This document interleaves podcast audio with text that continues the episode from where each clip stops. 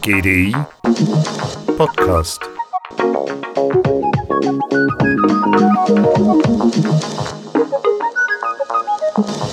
Vor einem Jahr luden wir zum Trendtag des GDI unter dem Titel Super You, die wachsenden Märkte der Selbstoptimierung.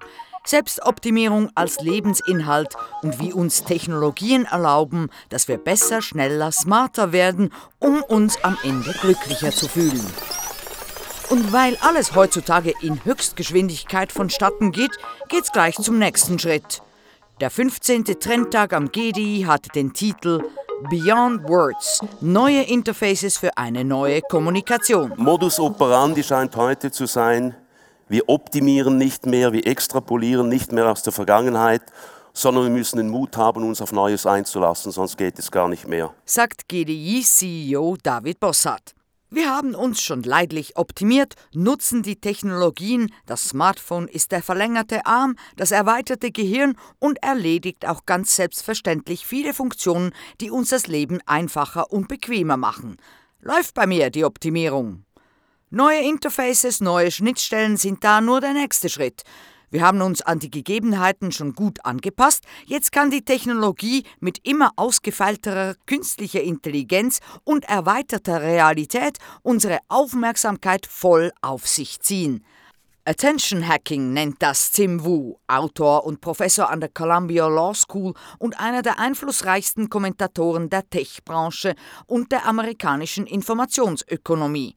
Und in seinem Buch The Attention Merchants analysiert er, wie der Fokus auf Aufmerksamkeit unsere Kultur verändert. Attention Hacking is the techniques where you overcome the decision-making powers of an individual and move their attention to somewhere that they wouldn't necessarily want it to be. Attention Hacking ist eine Technik, wo die Entscheidungsmacht eines Einzelnen überwunden wird. Aufmerksamkeit heischend verführen uns Online-Technologien eher unterschwellig an Orte, wo wir nicht unbedingt hin wollten, so Tim Wu. Wir befinden uns in dieser Situation auch, weil Aufmerksamkeit, die vor dem digitalen Zeitalter ein amorphes Konzept war, heute ein quantifizierbares Gut ist. Unsere Aufmerksamkeit galt früher vielleicht Talent, Tugend, Charakter oder außergewöhnlicher Leistung. Diese Merkmale sind heutzutage zum Beispiel bei Instagram oder YouTube nicht mehr unbedingt nötig. Aufmerksamkeit bedeutet Geld, Ruhm und Einfluss, also macht es Sinn, dass einige Leute alles dafür tun. Der Social Media Influencer ist der Traumjob heutzutage und sich und die bebilderte Ware zu verkaufen führt öfters zu seltsamen Bildern, Meinungen und surrealen Fantasien. Eine solche Illusion hat Jörg Zuber, Inhaber einer Kreativagentur in München, entworfen und die heißt Nunuri. Das ist im Prinzip eine Kunstfigur, eine Kreation, die ich gemacht habe. Ich nenne sie Digital Character. Ich nenne sie bewusst nicht Robot, nicht Avatar, nicht Maschine, weil sie ist für mich ein, eine digitale Kreation, ein digitaler Charakter, den ich mit einer Seele befülle. Aha. Entstanden ist Nunuri, weil der Erfinder Zuber ein latentes Defizit verspürte. Es wäre eigentlich toll, wenn ich so eine Puppe hätte, die lange Haare hat, weil ich offensichtlich keine langen Haare habe und die auch nie bekommen werde. Ich kann nie diese wunderschönen Kleider anziehen. Ich kann mich nicht mit diesen ganzen äh, kosmetischen Produkten auseinandersetzen. Und habe mir immer gedacht, es wäre toll, eine Figur zu haben, die mit einem gewissen Background die jungen Leute anspricht. Aber nicht nur aus dem Fashion-Bereich heraus, sondern auch ähm, Themen aus dem sozialen Bereich einfach mit aufgreift. Jörg Zuber trug übrigens ein tolles Valentino Stadt-Jäckchen an der Präsentation. Der digitale Charakter Nunuri bekommt Aufmerksamkeit, hat ein paar hunderttausend Follower auf Instagram, darunter auch Vogue-Chefredakteurinnen, Modelabels, Topmodels wie Naomi Campbell und auch Reality-Stars wie Kim Kardashian, die sich rege mit ihr austauschen. I'm in love with a robot. Es ist eine hyperkuratierte Illusion und es gibt auch Gesellschaft für Nunuri, denn auch Little Wavy, Michaela, Bermuda und Shudu sind digitale Figuren, die sich im Netz als virtuelle Markenbotschafter bewegen. Viele reale Influencer nennen Authentizität als Grund ihres Erfolgs. Diese neuen Player des Social-Media-Spiels sind nicht real, nicht echt, aber man kommt nicht umhin, den Affekt, den nicht nur Zuber seiner Kunstfigur entgegenbringt, als quasi human zu bezeichnen. Die erste große technologische Plattform war das Web. Die zweite große technologische Plattform war Social Media mit den mobilen Phones. Das, was die Menschen mehr verändert hat als sonst, das Web ist sicherlich Social Media weil das die Kommunikation und Intimität verändert hat. Und die dritte Plattform, das werden eben die Dinge sein in der Mirror World, alle Dinge und Worte, die maschinenlesbar sind, powered bei immer besseren Algorithmen. Dies die Entwicklung in den Augen von David Bossart. In der kommenden virtuellen Welt werden wir es viel mit Maschinen zu tun haben. Es könnte sein, dass wir den Rest unseres Lebens mit Maschinen sprechen. Die Interaktion zwischen Mensch und Maschine wird von der Stimme geprägt sein, so die Ansicht unserer Researcher am GDI. Werden wir eine Symbiose mit der Technik eingehen, gerade weil wir ja zur Vermenschlichung von allem Möglichen tendieren? Und die künstliche Intelligenz ist ja so angelegt, dass sie nicht nur tut, was wir von ihr fordern, sondern in der Interaktion auch weitere Schlüsse ableitet. Wird es problematisch, wenn Meinungsmacher aus dem Computer sich nicht als solche zu erkennen geben? Okay, what's your phone number? The phone number is um, 607. Wait, wait, can you start over? The number is 607 Uh huh. 223 Two, two what? 223 Okay, two, two, three. Die männliche Stimme, die interaktiv reagiert, ist nicht echt. Google Duplex ist ein Chat-Agent, der zum Beispiel eine Reservierung oder einen Termin telefonisch erledigen kann, inklusive natürliches Verständnis, Äms und Pausen. Nach Einführung von Google Duplex in einigen Märkten hat dies zu Beschwerden geführt und der Roboter muss nun am Anfang auch ganz natürlich noch einfügen, dass er im Fall nicht echt sei. Are you here? Yeah, I'm here. Wir reagieren zurückhaltend auf Roboter und Maschinen, die sehr humanoid sind. Aber die Generation Z, die Digital Natives, wollen keine Apps mehr runterladen. Sie finden, Chatbots sind die geeignete und bequemste Kontaktform.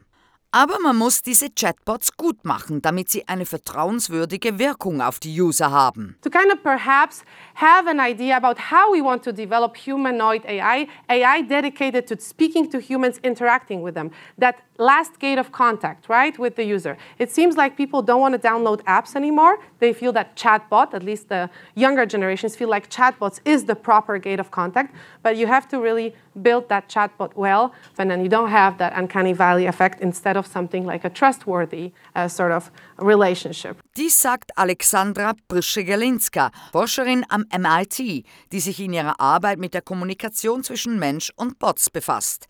Das Uncanny Valley, das sie erwähnte, also das unheimliche Tal, ist eine Akzeptanzlücke, die künstliche Figuren bei Menschen auslösen. Ursprünglich wurde das Uncanny Valley schon von Masahiro Mori, einem japanischen Robotiker, als Phänomen des unheimlichen Tals 1970 beschrieben. Menschen finden teilweise völlig künstliche Figuren sympathischer und akzeptabler als Figuren, die besonders menschenähnlich und natürlich agieren und sprechen. Brusche-Galinska hat ein wissenschaftliches Experiment gemacht mit zwei Chatbots, einem textbasierten Chatbot, man interagiert also per Keyboard, und einem humanoiden Chatbot, der menschlich aussieht und mit dem man spricht. Die Resultate waren eindeutig. People actually hated the chatbot that was humanoid, right? And it confirmed the uncanny valley.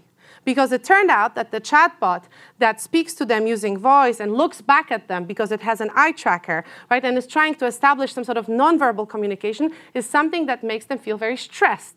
And they don't want to work with it in the future, and they don't want to reveal any secrets to it, and so on. Whereas the text based chatbot with the same engine is something that they perceive as trustworthy, competent, and smart. Im Hintergrund war es genau die gleiche Maschine, die die gleichen Antworten lieferte, aber die Leute hassten die humanoide Figur, die auch durch Augenkontakt eine nonverbale Ebene etablieren wollte. Sie trauten ihr nicht. Vertrauen und Akzeptanz in Chatbots hat verschiedene Ebenen. Auf der einen Seite sollen diese einfach richtig funktionieren und uns die adäquate Antwort liefern, auf der anderen Seite geht es aber ganz schnell um Transparenz und schlussendlich Ethik, weil der Schritt vom humanoiden Chatbot zur künstlichen Intelligenz, die unsere Emotionen aufschlüsselt, ein kurzer Weg ist. Growing importance of affective computing. And here, obviously, you have to be very careful with that data. Affective data, emotional data that you can collect from the smartphone, this is something to be really ethically you know, serious about, right? Because this is very sensitive kind of data. But on the other hand, it's a data that can feed many different processes, right, and can be used uh, with the right purpose really to achieve very important goals. Natürlich kann man mit Effective Computing, emotionaler Datenverarbeitung mit dem richtigen Zweck sehr wichtige Ziele erreichen, aber man muss da sehr vorsichtig mit diesen sensitiven Daten umgehen, sagt Bursche Galinska. Die Sprache ist mit Deep Learning bereits quasi entschlüsselt. Das wissen alle Siri, Alexa und OK Google Besitzer und Besitzerinnen bereits. Die virtuelle Welt ist die mentale Welt und wir gehen davon aus, dass die mentale Welt eigentlich viel wichtiger wird. Also letztendlich wird das Gehirn zum POS.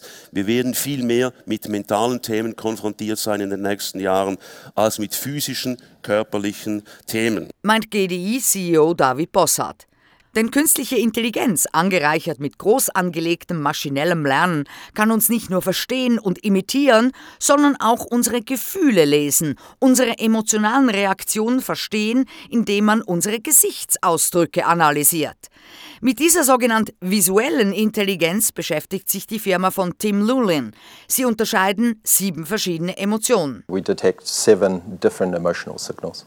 happiness, sadness, surprise, disgust, anger and fear, uh, plus neutrality. Freude, Traurigkeit, Überraschung, Abscheu, Wut, Angst und es gibt auch eine neutrale Haltung im Gesicht. Und das ist gar nicht so einfach, diese emotionale Verfassung eines Menschen zu entschlüsseln, zumal wir nicht binär sind, sondern eben auch gemischte Gefühle haben. It's a complex problem to detect someone's emotional state because humans aren't binary. Uh, we're not happy or sad. We have a mixture of emotions. So, today, with large scale machine learning, we can achieve accuracy rates that surpass a human's ability to be able to detect someone else's emotion. So, we can have a high certainty or probability from a machine that we're detecting directionally accurate emotions. Aber mit KI und dem Machine Learning, sagt Tim Llewellyn, seien sie in der Präzision bereits dem Menschen voraus und können also mit hoher Sicherheit genau Emotionen erkennen. Und wofür braucht man das nun? It's essentially where industries or businesses are shifting towards user-centric products and services, and they need to better understand and know their customer uh, or know the human elements and the needs of their customer. Diese visuelle künstliche Intelligenz ist essentiell bei Unternehmen, die sich auf benutzerorientierte Produkte oder Services verlagern und eben wissen möchten, was uns denn nun bewegt. Schön formuliert, also kann man es überall einsetzen.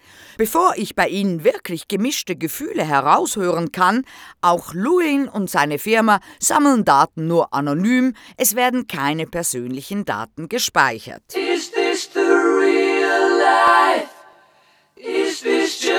Wie fühlen Sie sich nun am Ende unseres Podcasts? Ich kann es Ihnen leider nicht sagen, mir fehlen diese Tools noch. Tim Wu, der Tech-Professor, sieht aber auch eine Gegenbewegung aufkommen, damit wir unsere Gadgets nicht nur verehren, sondern verstehen und vernünftig nutzen. We're all a little bit you know, addicted to technology. We're often just spending hours on time on things we don't know why we're spending time on them. And I think there is a backlash coming. People worried about screen time, technological addiction. efforts to break up Facebook. Uh, these are all the ideas in which uh, there will be the backlash. And I think we'll have a new generation of products which brand themselves as healthy products. Eine neue Generation von Produkten werde kommen und am Schluss entscheiden wir, was wir wollen, oder? Wir sehen aber auch mit all den neuen Tools, sobald wir ein Smartphone haben, geben wir es nicht mehr her. Technik heute ist ein Können das wir früher nicht hatten, ein Können, das ein Wollen sucht. Wir können immer mehr, aber wissen eigentlich immer weniger, was genau wir wollen.